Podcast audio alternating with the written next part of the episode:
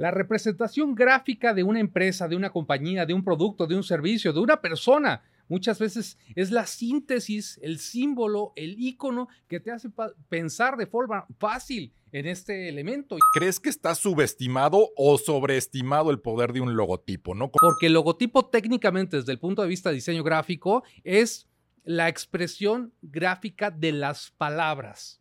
¿Por qué surgió el logotipo? ¿Por qué para el marketing representa esta importancia? El diseño, el logotipo es el alma de una compañía, ¿no? A partir de ahí empezamos a representar y empezamos a levantar el estandarte de quiénes somos.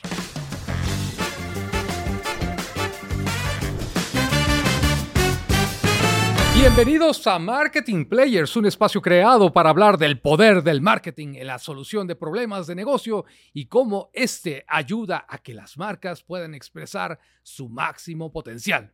Hoy, hoy les quiero hablar de la compañía de la manzana. Bueno, o también podemos hablar de la compañía de la letra M con unos arcos amarillos o podemos hablar de esta empresa de autos con cuatro aros entrelazados. O mejor aún, de la compañía de la línea de ropa con un pequeño lagarto verde. Fíjense que hasta este momento no he hablado de ningún nombre de marca. Sin embargo, seguramente en su mente se creó una imagen asociada a estas marcas de las que estoy hablando. ¿Y saben qué es lo más curioso todavía? que sin tener que hablar de características o valores de la marca o sus productos, inmediatamente se asociaron una serie de elementos, ¿no? Por ejemplo, en el primer caso, con esta compañía de la manzana podríamos pensar en innovación, en tecnología, en la de los arcos amarillos podríamos pensar en rapidez, en sabor, incluso en la cajita feliz. Y en la de los aros entrelazados, pues seguramente podríamos pensar en Alemania, tecnología, velocidad, rapidez, y en la última podríamos hablar de esta elegancia, sofisticación, el mismísimo tenis incluso, pero cómo una marca, cómo el poder de un logotipo puede asociarse a una serie de elementos intrínsecos, abstractos incluso, pero que dan esa tangibilidad. Eso se llama logotipo y el logotipo es importantísimo en la ecuación de marketing. Así que vamos a hablar de logos y para hablar de logos tenemos a la pluma punzante que ya tiene su logo para que nos hable de esto. Toño Ramírez. Edgardo López Huerta. Qué gusto, regresamos en el uno a uno. Ya teníamos muchos capítulos con invitados diversos, múltiples temas, pero no nos dejaban hablar mucho, ¿no? No, no, Como no. que ahí teníamos que centrarnos en el invitado, que está muy bien, conceptos valiosos, pero ya faltaba un debate. Vienes hasta uniformado el día de hoy con un logotipo contundente. Contundente. Felicidades. ¿Qué, bien, excelente, excelente. ¿Eh? ¿Cómo ves, Toño, esta introducción? Pues un tema relevante, creo que ahorita que lo narrabas, sí sorprende esa capacidad que tienes de identificar una marca simplemente con la verbalización de un símbolo alrededor de ella. Es una realidad, pero este trabajo no es nada fácil. O sea, hay cosas que inclusive las marcas que tienen un logotipo ni siquiera las puedes identificar dando el nombre de la marca ni siquiera el símbolo, ¿no? O sea, si hay que hacer un trabajo muy profundo, tal vez para muchos podrá sonar básico, pero hay demasiadas cosas que hablar de este tema. La representación gráfica de una empresa, de una compañía, de un producto, de un servicio, de una persona, muchas veces es la síntesis, el símbolo, el icono que te hace pensar de forma fácil en este elemento. Y eso yo creo que es el gran elemento en esta ecuación llamada marketing para cómo poder establecer una identificación, decir aquí estoy, o una diferenciación, decir yo no soy ese. Claro. ¿No? O un símbolo de confianza en el sentido de yo soy el que tengo calidad, yo soy el que tengo estos valores. Eso es lo que representa un logotipo. Pero entrando al tema así como de lleno, ¿crees que está subestimado o sobreestimado el poder de un logotipo? ¿No? Como que mucha gente se vuelcan a hablar de un símbolo, una identidad y a lo mejor eso lo están sobreestimando y se olvidan de todo lo demás o lo están subestimando al decir no es importante y que sea cualquier palabra vestida que lo haga cualquier diseñador cuando es un elemento de comunicación valioso, ¿no? Yo creo que partimos como siempre de la estrategia que está detrás de esto. Normalmente estamos asociando el término del logotipo a una parte pues bonita, que se vea bonito, estético, está, me gusta, me gusta a mí, pero no necesariamente está ligado a una estrategia de comunicación. Y yo creo que es el gran peligro. Subestimamos a que esta labor de poder tener ese elemento que es la representación gráfica de una compañía, quede expuesto o puede, quede desarrollado por un diseñador a lo mejor improvisado que no tiene todo este conocimiento, toda esta capacidad o que no se piensa estratégicamente. Y, y, desde ahí está el problema, ¿no? ¿Cuántas veces has escuchado en tu larga trayectoria el hazme un logo? O sea, como solicitud cualquiera, como hazme un dibujo, hazme un símbolo simplemente, ¿no? Cuando es algo que pertenece al elemento marca y al elemento comunicación tal vez de una empresa o de un producto. Llevémoslo a un, a un producto, ni siquiera. No, y te lo pongo peor, Toño, porque no solamente he escuchado hazme un logo, sino también hazme una marca. Todavía peor, porque el diseñador o el productor, el desarrollador, no crea marcas. Las marcas es mucho más. Eh, claro, claro. Y entonces, ¿cómo realmente puedes estar poniendo una labor tan importante en manos improvisadas? De eso vamos a hablar. Sí, sí, sí. y también justamente hablas de la improvisación o a quién le das esa asignación de hacer un logotipo, ¿no? Que muchas veces, eh, y creo que ahorita nada más lo, vamos a mencionar porque es el arranque, cuando la solicitud la haces al primo, al amigo, al vecino, al diseñador que acaba de salir de la escuela, porque es tu cuate, ¿no? O porque dibuja bonito. Sí, te va a costar tres pesos y simplemente creo que eso deben de olvidarse, ese, descártenlo totalmente, nunca le pidan a un improvisado, al que no, alguien que no tiene experiencia, porque va a diseñar simplemente como si fuera trabajo de escuela. Necesitan hacer algo profesional y también están invertirle ahí. Déjame irme un, paso más atrás para tratar de entender dónde viene todo esto. Y me voy a ir a una palabra que ya sé que me vas a criticar, pero es la heráldica. Y esto es el estudio de los escudos que representaban a las familias en la Edad Media. Pero fíjate qué importante, porque ese escudo es el que decía, ándale, ahí vienen los buenos, ahí vienen los bravos, ahí vienen los que tienen los dragones o los caballos o qué sé yo. Y eso representaba, infundía temor, respeto, valentía, valor, una serie de elementos que estaban asociados a esa comunidad. Eso mismo representa tu logotipo hoy en día. Tú puedes decir, ahí viene este chafa o ahí viene este poderoso, ahí viene este improvisado. ¿Cómo estás desarrollando ese icono que representa tu compañía, tu marca, tu producto? Eso es lo que representa. Claro, claro. Y ahí lo estás ejemplificando. Si es una situación del pasado, nunca lo había escuchado, pero tú tienes un nivel cultural profundo, relevante en este en aspecto del marketing, pero es un escudo. ¿eh? Ahí era un escudo de familia, ahora era un escudo de tribu, vamos a decirlo, o de guerreros, etcétera, etcétera. Pero era un escudo que se manifestaba en una expresión y te hacía identificar. A lo mejor ya los tenían tasados como era, ¿no? Y era ese símbolo donde decían, ah, pues ahí vienen estos cuates que son así, ¿no? Te lo voy a poner así como en, un ejemplo del día, ¿no? La Casa del Dragón, esta serie de, Game of Thrones, ¿no? La, la, precuela.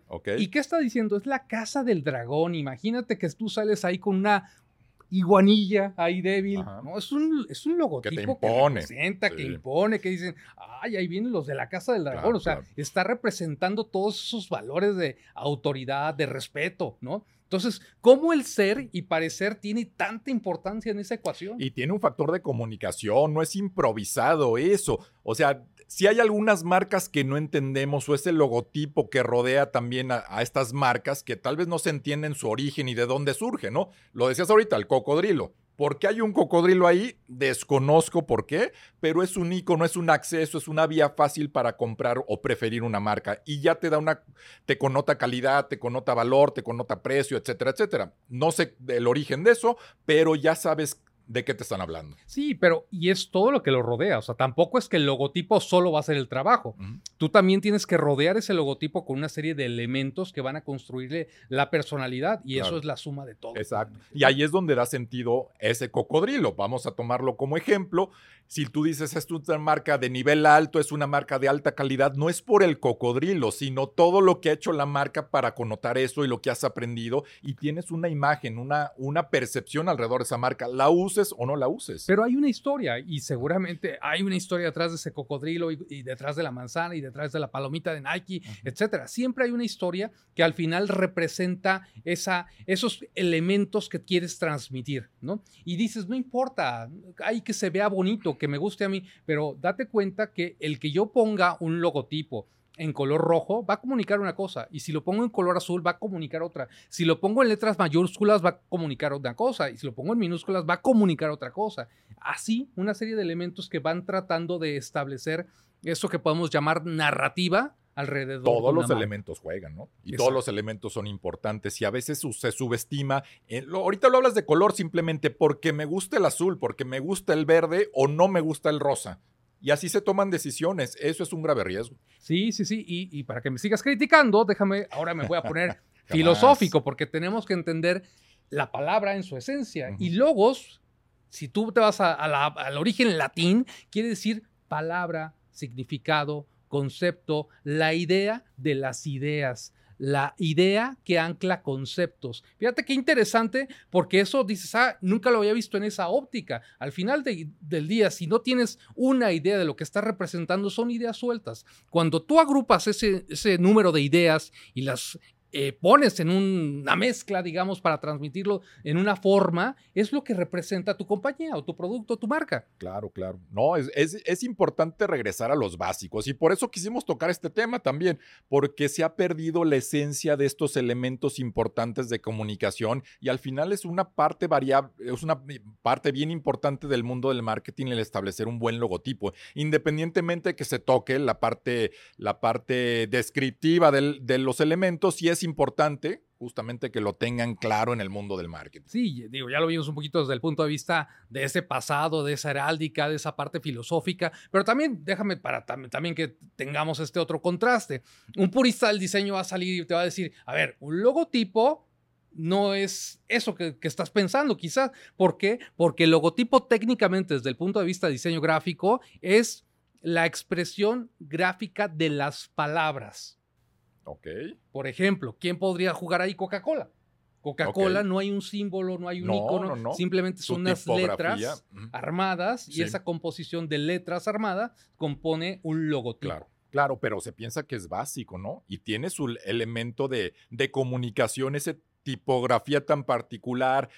Al final es una palabra escrita o es una marca escrita y no tiene otro tipo de simbología, pero comunica. Es una marca bien accesible, es una marca alegre, es una marca que va muy bien con todo lo que connota la marca. Y eso es el valor de hacerlo bien, ¿no? Sí, 130 años de vida, imagínate. Nada más. Y casi se ha mantenido intacta y de alguna forma sí conecta con lo que ellos querían, ¿no? Palabras conectadas, palabras unidas, que hablan de la familiaridad, del compartir. Esas pequeñas ondas que giran en las letras representan las burbujas. O sea, sí hay una historia detrás. Claro, claro. Y eso es lo importante, ¿no? Pero eso es técnicamente un purista del diseño lo que llamaría un logotipo.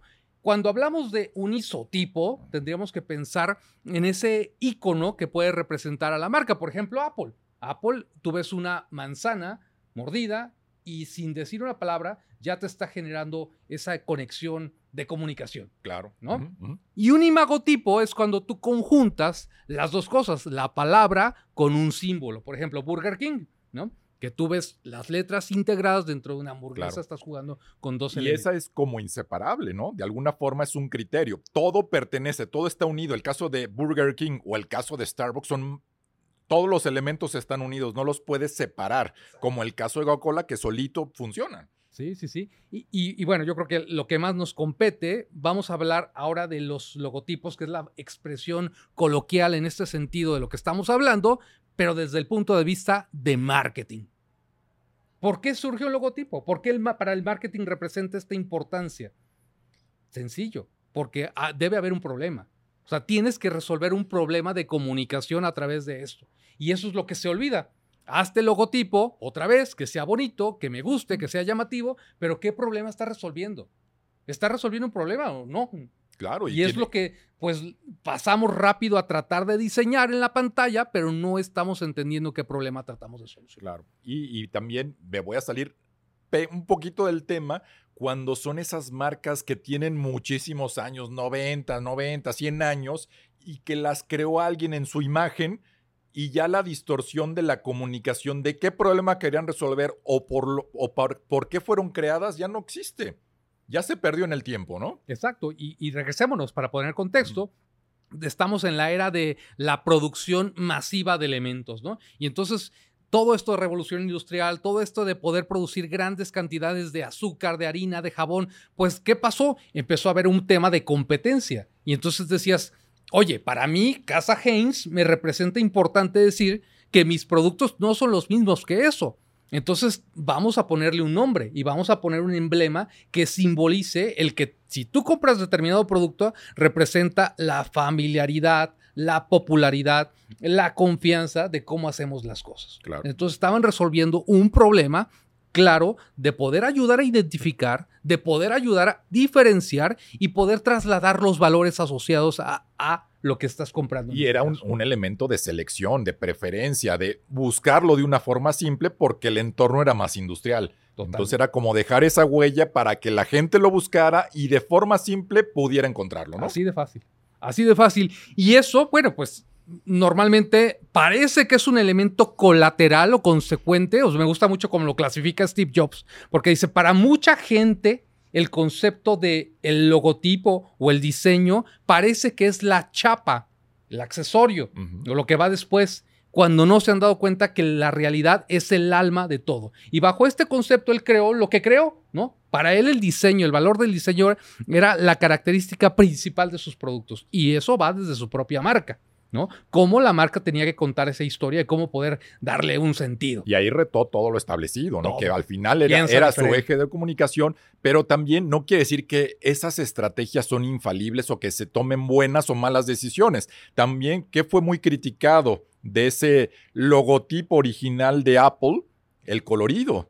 Fue una de. Y fue criticado más en términos del factor de producción de ese logotipo de, de la construcción de las computadoras, que tuvieron que dar marcha atrás porque eso era un costo operativo muy alto que tal vez no generaba tanto valor. Si hablaba de la diversificación de pensamientos, pero no estaba agregando ese valor a nivel productivo, pero se mantuvo fiel al tener su logo como lo conocemos hoy en día, ¿no? Sí, sí, sí, ya te fuiste un poquito más adelante porque eso fue como la segunda, tercera etapa de la evolución del logo o composición en color que le pusieron, pero ¿tú sabías de dónde viene el, logotipo de Apple? No, no, no, no, no, no.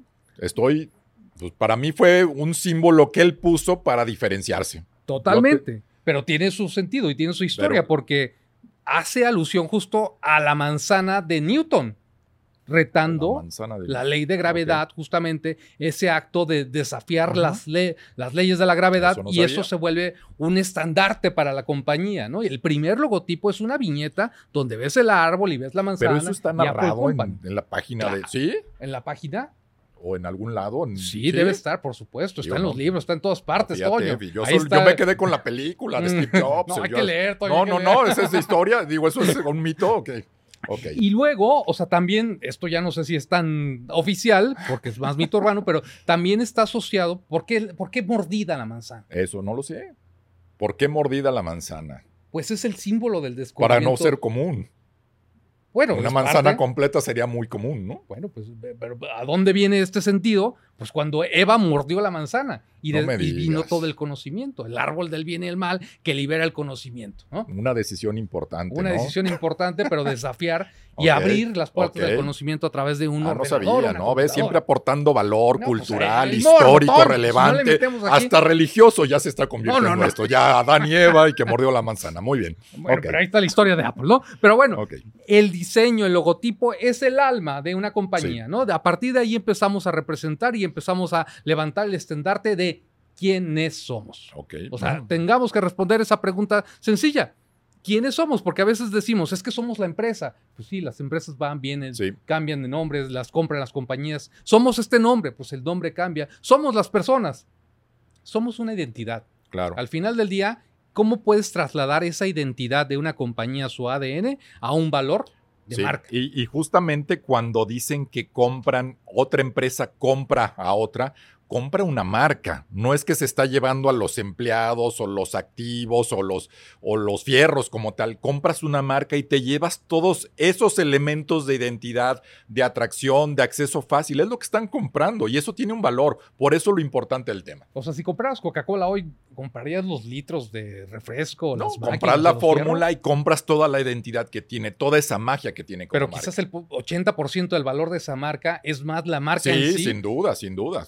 Y ese es, el, ese es el valor. Pero ahí estamos entrando a otra discusión importante, Toño, porque hay una confusión también en el sentido de logotipos y marca. ¿Por qué es diferente un logotipo de una marca? No, para mí la marca es todo lo que expresa una situación alrededor de un producto o de una compañía. Eh, para mí es un modelo de comunicación, si lo pudiéramos saber así, es todo lo que representa una compañía. Y para mí un logotipo es un código de acceso, de identidad rápido, simbólico, relevante, protagónico, que también pertenece a la marca, no están disasociados. El logotipo pertenece a la marca, pero la marca es algo que la gente vende. No compras un logotipo. Esta, en este caso de las empresas, no, ah, voy a comprar el logotipo de Quaker o el logotipo de Apple. No, estás comprando la marca Quaker o la marca Apple y te llevas, obviamente, todos esos elementos de identidad que son importantes. Exacto, porque hay entidades. O sea, una empresa es una entidad una entidad gubernamental, una entidad productiva, es una entidad, pero cuando tú le empiezas a poner un logotipo o esas tarjetas de presentación o esos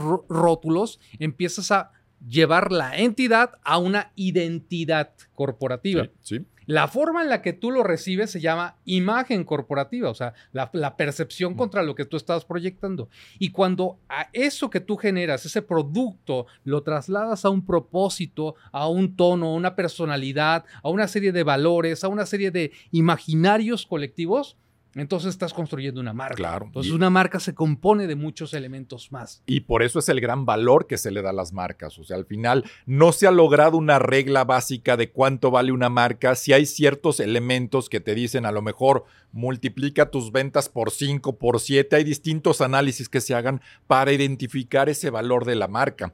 Pero al final también se traslada en cuánto, cuánta gente conoce y le es atractiva esa marca. Eso tiene un valor, un valor futuro.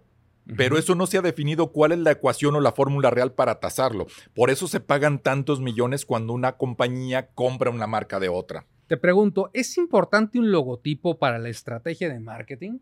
Para mí sí, porque se convierte en un acelerador lo podemos ver a distintas dimensiones. Puede ser algo totalmente nuevo, alguien que no existe, pero estás lanzando algo en un entorno competitivo y un logotipo va a tener un valor, va a ser un código de acceso fácil para que la marca o lo que estás vendiendo se desarrolle mucho más fácil.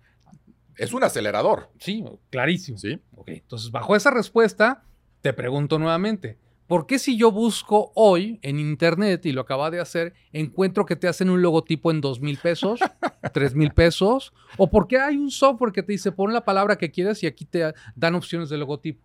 ¿Por qué si es tan importante para la ecuación de marketing como lo acabas de decir? Porque no has entendido, no se ha entendido lo importante que es y se ha desvalorizado muchos elementos alrededor del marketing y lo podemos ver en todas dimensiones, en el marketing digital, en este caso, el haz tu propio diseño y sí, haz un software y pon la letra y bueno, te doy 200 tipos de letra que son gratuitos para todos y tú puedes hacerlo y bajarlo, imprimirlo y listo, ¿no? Se ha desvalorizado cuando es algo sumamente importante. Cualquier tipo de producto, cualquier tipo de servicio puede tener un logotipo poderoso que trascienda en el tiempo y sea un código de acceso para su consumidor. Pero si no lo valoras tú de entrada, pues entra a lo gratuito, entra a lo fácil, vete a los lugares ahí que te hacen tus tarjetas, a las nueve esquinas y ahí te lo van a hacer por 100 pesos, porque no estás valorando la propuesta que quieres desarrollar. No, no, no, ni el sentido estratégico, porque también es muy común de vamos a hacer un logotipo, tráeme 20 propuestas a ver cuál me gusta, ¿no? O sea, como que si se tratara de, de atínale aquí a ver cuál. Y, y entras al elemento de gusto, lo más subjetivo, ¿no? Que te guste a ti, pero ¿a quién le vas a vender eso? ¿Quién es el que lo debe de comprar? Es el que tiene que tomar la decisión de si le comunica, no si le gusta. No es, un no es un término de gusto, es si le comunica bien lo que estás tratando de venderle como idea de producto, idea de servicio. No, señores, no es me gusta, es funciona. Y eso es lo que te tienes que preguntar. ¿Está funcionando realmente para eso que tú quieres hacer? ¿Está resolviendo el problema o nada más te está gustando? Porque si nada más te está gustando, estás en un serio problema. Totalmente, totalmente. Es una recomendación bien concreta, pero es sumamente importante. El gusto es totalmente traicionero, es muy personal y eso no quiere decir que va a funcionar subjetivo. para una audiencia que le estás tratando de vender algo. No te estás vendiendo el producto a ti mismo. Sí, y otra vez, o sea, volviendo al tema de esa importancia que tú dices ahorita en la ecuación de marketing y el involucramiento de los creadores. Otra vez vuelvo al caso de Apple, pero el involucramiento de Steve Jobs y Bosniak en crear ese logotipo, porque ellos lo hacen realmente. Sí, y, y hay, en este caso es un ejemplo muy contundente. Yo pensaría que esta identidad de Apple se convierte en un intocable yo creo que van a pasar generaciones y no creo que se animen a tocarlo. Hay otro tipo de productos, otro tipo de empresas, otro tipo de marcas que sí se animan a tocarlo y es parte de una evolución que ellos marcan. Pero el caso de Apple es sumamente radical. Las empresas tienen que cambiar muchas veces y es válido. La pregunta que nos hacen, ¿cada cuándo cambiarlo? Tampoco hay una regla.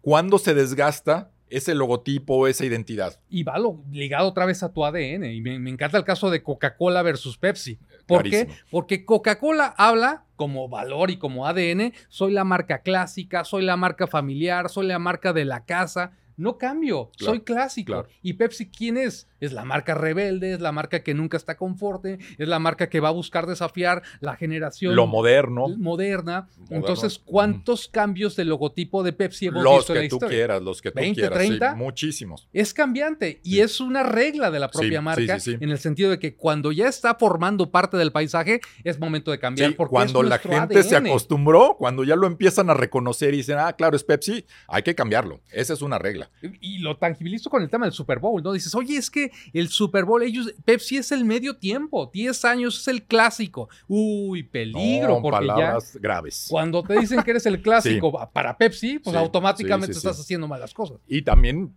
hay que decirlo, también esos cambios generan errores. Esa es una realidad. Ahorita lo estás tomando en cuenta y lo vamos a dejar a nivel Pepsi, en este caso, pero al final es de una empresa, ¿no? De una gran empresa, de PepsiCo. ¿Y qué ha pasado, por ejemplo, con el caso de Tropicana? Que también era una marca que parecía intocable con su identidad. ¿Te acuerdas esa identidad que tenía ese logotipo de una naranja con, un, popote? Era un icono, era un código. Volvemos al código fácil de acceso en el punto de venta en el mercado de Estados Unidos, donde fácilmente llegabas al refri, buscabas esa naranjita con el popote Tropicana.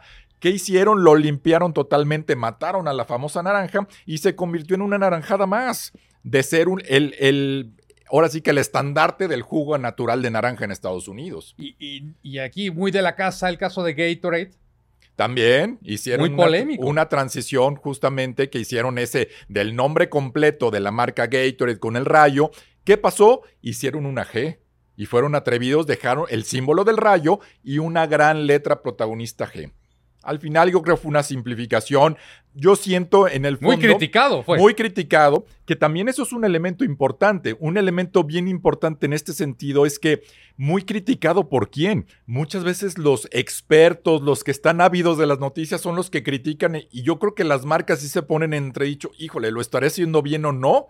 Pero Conociendo el caso, Gatorade siempre se ha querido parecer a Nike. Oye, en esa transformación del portafolio de PepsiCo, ¿Larry se salvó? El famoso Larry, yo creo que es otro de los intocables. El día que maten al viejo este, yo creo que Quaker pierde mucho.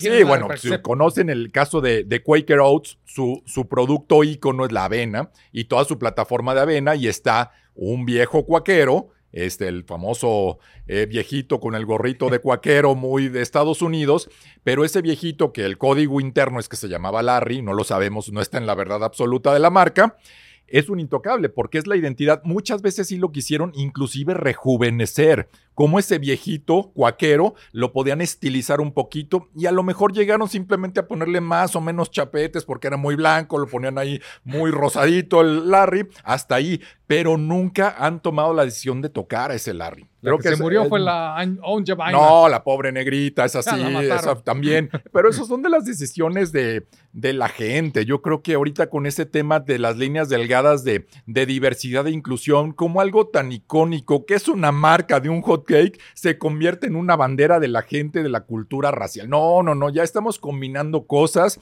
y mataron a la pobre negrita, marcaron, mataron a la marca un Jemima, ya no existe. Tú dijeras, eh, a la tía Jemima ya, ok, quito a la negrita, pero sigue llamándose la tía Jemima. No, todo lo cambiaron, crearon una marca nueva que le ha ido bastante mal, por cierto. Y aquí en México está con Gamesa, ¿no? Finalmente. Aquí, aquí lo, sí, lo mataron. Exactamente, Gamesa. Gamesa versus la, la, negrita, por favor. Eres sonriente, no la mataron. Bueno, pero ese tema racial es importante, ¿no? Porque también lo estamos viendo en la NFL. O sea, tú te acuerdas de los pieles rojas de Washington. Por supuesto. Ya no existen. No, no, no, no, Pero ahora, ¿quiénes son? Los Commanders. No, no, no. ¿Qué pasó? Los Pieles Rojas, un equipo de tradición, ganador de Super Bowl, con grandes jugadores. Los Commanders. Ahorita me vengo enterando que se llama. Pero ahí está un tema de identidad. O sea, ¿por qué no eres fiel a eso? Y yo no lo veo mal, porque era un tributo, digamos, a esos a los Pieles Rojas, sí, de la pero zona. ya está muy sensible. Oye, pero lo caso, le estás tocando ya el aspecto deportivo. Los Bravos de Atlanta que tienen su grito de guerra en el estadio con su tomahawk, todos gritando, pues es parte de eso. Y ahora se van a decir, no, es que esto va en contra de las culturas indígenas. No, por favor, o sea. Por favor. Pero bueno, ¿qué recomendaciones podemos hacer para hacer un buen logotipo, un logotipo exitoso? Pues primera, que traten de narrar primero todo lo que es el concepto de la marca, de la empresa, del producto que quieren desarrollar. No se puede diseñar un logo por sí mismo. Tiene el diseñador que debe ser un experto, debe tener toda la información alrededor de lo que quieres comunicar. No es simplemente, volvemos al tema de origen, hazme un logo, sino todo esto es lo que quiero hacer, mi punto diferencial es este, por qué soy relevante en esta industria y eso un diseñador experto lo tiene que trasladar al diseño de un, logo. Un experto en comunicación, sí, pues, porque debes de buscar un diseño que sea sencillo, adaptable, eh, atemporal, original. Sencillo, ¿por qué? Porque tiene que tener la capacidad de poderlo entender de forma rápida, legible, que veas de qué, te está, qué te está diciendo, ¿no? Adaptable porque la realidad es que puede vivir en una marquesina, puede vivir en una taza, puede expresarse en muchas formas. Hoy, vive en un icono de red social. Hoy y ese es el filtro que dices, bueno, cabe en este pequeño iconito que tengo en un celular, en ese pequeño círculo, y es lo que nos ha enseñado todos los iconos o los logotipos de las redes sociales. Y todas las vemos son muy claras, muy auténticas de lo que están tratando de proponer cada una, ¿no? Sí, ahora sí, de mi ronco pecho, pues ahí les van mi recomendación. Mi recomendación uno es que sea fácil de encontrar. Esto estamos en un contexto de demasiada comunicación y antes era muy fácil poner toda la historia, como un cuadro de este señor Bob ahí que ponía la ardillita viviendo y le ponías todo ahí.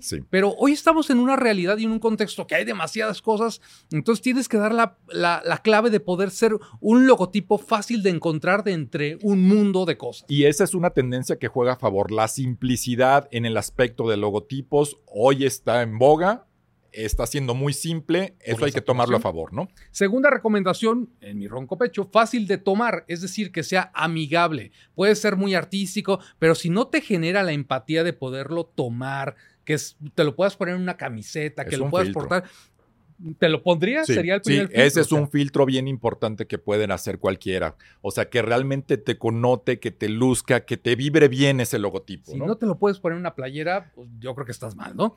Y, mi tercera recomendación, fácil de guardar. ¿Y esto qué, qué, quiere decir? Que sea fácil asociar en tu mente. Si yo te digo, dibújame, y no importa que no sepas dibujar muy bien, pero dibújame el logotipo de Nike, mal que bien vas a hacer un gráfico que te va a simbolizar. Pero si yo te digo, dibújame el logotipo de la PlayStation, complejo, ¿no? No, ni lo recuerdo. No, ni lo recuerdo. ¿Podrías dibujar el logotipo de Alfa Romeo? ¿Podrías dibujar el. O sea, ¿cuántos logotipos hay que se vuelven un poco más sofisticados y eso vuelve difícil el tema, ¿no? Claro. Es, eh, decir, es el concepto que, que platicamos mucho que se llama ¿Cómo logras encapsular en algo ese sentido que le quieres dar. Ah, claro, la marca del rayito. No me acuerdo cómo se llama, Gatorade, algo así. Pero es una marca con un rayito. Encapsulaste un concepto de una forma simple. Y ese es otro ejercicio muy simple, muy válido. Si no tienes el nombre de la marca enfrente, ¿cómo lo pedirías? Y eso es poder tener ese símbolo, ese código de acceso fácil para el consumidor que sea relevante y siga siendo atractivo. Ah, voy a perder el del zorrillo, aunque me da pena el rosito. No, lo estás haciendo mal, ¿no? Entonces son ejercicios simples que pueden hacer en el desarrollo de un logo. Ahora, malas prácticas hay muchas, ¿no? O sea, obviamente la literalidad oye, es que quiero ser demasiado literal en la historia, ya puse la historia, la tengo en mi mente, pero ahora quiero que traslades todo eso. Un ejemplo que me parece nefasto. Ya sé para dónde vas. El aeropuerto Felipe no, Ángeles. No, no, no, no, no, no. El peor logotipo de la historia de la humanidad. Fíjate, tú me lo mencionabas. Hoy me enteré, me dices, hay un elefante aquí. Y dice, ¿cómo que hay un elefante en el logo de un aeropuerto? Y ya, pues nos metimos por curiosos a buscar, es, pues es un mamut. Es un mamut. ¿Y, por, qué, por, qué, demonios hay un mamut en un aeropuerto, en un logo de un aeropuerto? Porque en la construcción de este fallido aeropuerto encontraron restos de un mamut. Entonces, ¿por qué no? Le ponemos un mamut como símbolo de este gran eh, obra que está construyendo el gobierno. ¿Y sabes cuánto pagaron por ese logotipo? Que se lo encargaron a un diputado que ni siquiera es el nombre, otro, otro tema malo de recordación. ¿Sabes cuánto pagaron por ese logotipo? Tres mil pesos. Tres mil pesos pagaron por ese logotipo basura, que es una verdadera porquería. pero la literalidad, como es un logotipo de un aeropuerto, tiene que estar un avión Tiene que estar la torre de control. Una pista. Tiene que estar la pista. ¿Y por qué no el mamut? pero el mamut, ¿o qué? O sea, ¿por qué? Oye, imagínate un gringo, alguien llegó, un extranjero llegando a México. Oye, llegué aquí a la edad de las cavernas. Oye, y en despoblado, no hay ni taxis en ese lugar. O sea, ese logotipo, por favor. O sea, cuando hablamos de que los logotipos cuentan esa historia. Qué pena, no, no, terrible. terrible pero una mala práctica es esa literalidad, ¿no? Otro que me parece que juegan esa literalidad de mostrar todas las opciones de producto que tienen es esta pasta a la moderna. Un logotipo que a ver, no te puedes llamar la moderna y tener algo tan anticuado. Tan viejo. Tan viejo. Se ve viejo, se ve arcaico, pero ellos en su imaginario muy creativo, cada letra, la L es como el codito, la A es con no sé qué cosa.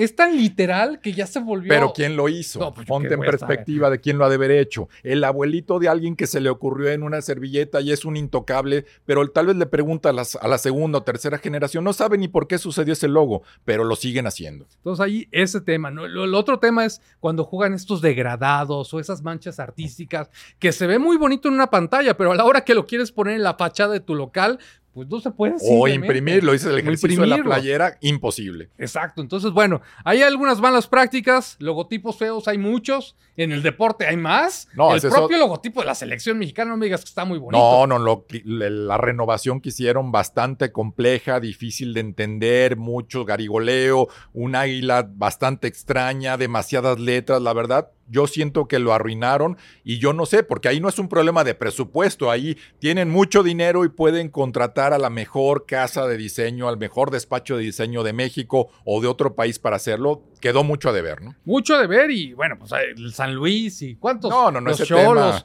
Puede haber ahí nos podemos echar otro programa, ¿no? Pero también, así como hay casos feos y negativos, también hay cosas que son eh, casos de éxito, que destacan, ¿no? Ya platicábamos de Apple, Nike, sin duda es una gran expresión gráfica. Yo digo que es uno de los logos más reconocidos del mundo. Sí, sí, sí. Y fíjate que ahorita tocándolo esta parte de noticias alrededor del Nike, lanzan la edición especial de Día de Muertos y ellos hacen una combinación en todo lo que es su logotipo, tanto la palabra como la palomita, lo parten a la mitad y en una está la textura de este concepto Día de Muertos porque es un muy buen logotipo. Pueden hasta jugar con una edición especial con eso y sigue comunicando muy bien. Y mira, para que no te quedes con la idea que el valor y los 3 mil pesos que pagaron, ¿sabes cuánto pagaron por este logotipo? El de Nike. Eh, pues sé de que hay una secretaria ahí que... No, no era una secretaria, una, una, estudiante en la universidad, cuando Phil Knight daba clases de contabilidad, dijo, pues necesitamos un logo porque no podían usar el nombre anterior, le ponen Nike a la compañía en honor a la diosa griega Nike, que es la diosa de la victoria, y entonces contratan una estudiante de la universidad para que les hiciera el logotipo, en ese dinero, en ese momento estaban quebrados y pagan 35 dólares por el logo. No me digas. Pero de origen es con la palomita, el famoso Swoosh. Es, separado, o sea, ya después integraron el nombre, eh, pero el símbolo es el que hace esta ah, diseñadora. 35 dólares. Sí. wow, imagínate lo que vale esa marca. pero, después ya Phil Knight ahí como que se compensó, se, compensó le buena onda, qué buena a Caroline Davidson, que Buenísimo, qué bueno. Esta gran diseñadora. Yo creo que unas grandes marcas del mundo, ¿no? Sí, sí, sí, es un, un, emblema, ¿no? Pero bueno, o sea, ¿qué quiere decir? ¿Por qué esto? Porque él le dijo, mira, lo que queremos representar es el deporte, el movimiento, es la diosa de la victoria, y ella lo que hace es un símbolo de movimiento que es lo que representa la famosa palomita o un ala de la diosa de la victoria. Pero ahí refuerzas el concepto de simpleza que tanto decías. Tiene que ser simple para comunicar. Oye, hay mucho de qué hablar, Toño. Yo traía los mensajes ocultos en los logotipos, pero Julio ya no está aquí cortando. No, pues, pues da otro, otro capítulo más. Hay muchos temas, el lado oscuro de los logotipos, esos mensajes subliminales, los códigos del deporte, los iconos. hay, mucho para El de Camel, ¿no? Tenemos que hablar del de Camel. Ah, el de Camel es un clásico. es, es del libro de hace mucho muchos años, pero bueno, sí, que tienen ahí sus imágenes escondidas dentro de la Bueno, es que ellos contratan a, un artista en ese momento que se llama eh, Fred. Fred Otto, que era un artista del camuflaje, él artísticamente lo contrataban para hacer obras de arte y metía símbolos escondidos. A él lo contratan para hacer la imagen de, este, de esta icónica marca de cigarros, que fue la primera empaquetada. Y entonces, ¿qué hace? Él en la pata frontal del camello hay un personaje que está viendo en sentido contrario el camello con, digamos, una pertuberancia ahí muy. Pero por sus pistolas, ¿no? bueno, más bien con, con las de la pata. Ok, este, está muy bien. No, bueno, no, no, no era solicitud del cliente, ¿no? Me imagino, yo creo que se enteraron a posteriori de eso. ¿O lo aceptaron ellos? Pues yo creo que lo aceptaron ahí porque sigue estando ahí. Tú puedes ver la imagen y podemos hablar todavía más. Hay muchísimo que hablar en este sentido. Te traje unas imágenes, nada más para ver tu, cara de estos elaborados logotipos. Imagínate que quisieras hacer el Instituto de Estudios Orientales. ¿Qué harías? Instituto, pues podría tener como una casita oriental, simbología, algunos textos, hay un colorido. Sol naciente, la este, casita. Hay muchos códigos. A ver, ¿qué piensas? Pues ya tengo medio un sesgo aquí, este, no sé si cómo tengo que verlo. No, no, no, pues sí, no, no, no lo aprobaría. Pues hicieron un sol, una casita, ¿qué estás viendo, Toño? No, no, es que digo estudos, digo, ahí. es así como para algún enfermo, a ver, este, clínica dental, a ver, ¿por qué no? Clínica dental. Pues sí, como que le está dando su tratamiento, ¿no? Ahí o qué. no, qué mal. no, no, puede, no puede ser que esas cosas no se vean. Mira, un centro pediátrico de niños ahí, o sea. No, Porque no, el, doctor eh, Eso está muy enfermizo, ¿eh? el, que lo haya hecho. O este, a ver, mira esta otra institución aquí, mira, quisieron poner muy artística la K. no, pues sí. Ups. A ver, te tengo otro. Ah, mira, ¿por qué no? Una marca de pollo frito. El pájaro sucio, no, ya me están albureando aquí. Este, pásalo son rápido. Son reales, son reales, Toño, mira. Esto es la vida real de los logotipos. La parabólica. Ah, caray, no, esa señal nunca falla. Este, esa nunca falla y te traigo uno, uno más, a ver. Mira, ¿por qué ah, no una, no, W no, no, puede ser, no puede ser que no se den cuenta de todas estas cosas. Y no sé si son de 3 mil pesos, de mil o de 10 mil, pero no sé cómo pueden permitir que eso suceda en la vida real. En la vida real. Qué tristeza. Muy importante la estrategia del logotipo y todo lo que hay detrás. No solamente ser un diseño bonito, porque me guste, sino tiene que ser porque funcione y porque resuelva un problema. Esa es la realidad. Hay mucho de qué hablar. Si quieren otro episodio de esto, tenemos muchos casos para poder compartir, ¿no? Denle la importancia a este tema. Importante, síganos en todas nuestras redes, ¿no? Hay que hacer la invitación. Estamos en TikTok, estamos en LinkedIn, estamos en Instagram. Aprovechen, hay mucho contenido diverso para todos estos marketing players. Ahí está. Muchísimas gracias y hasta la próxima. Saludos.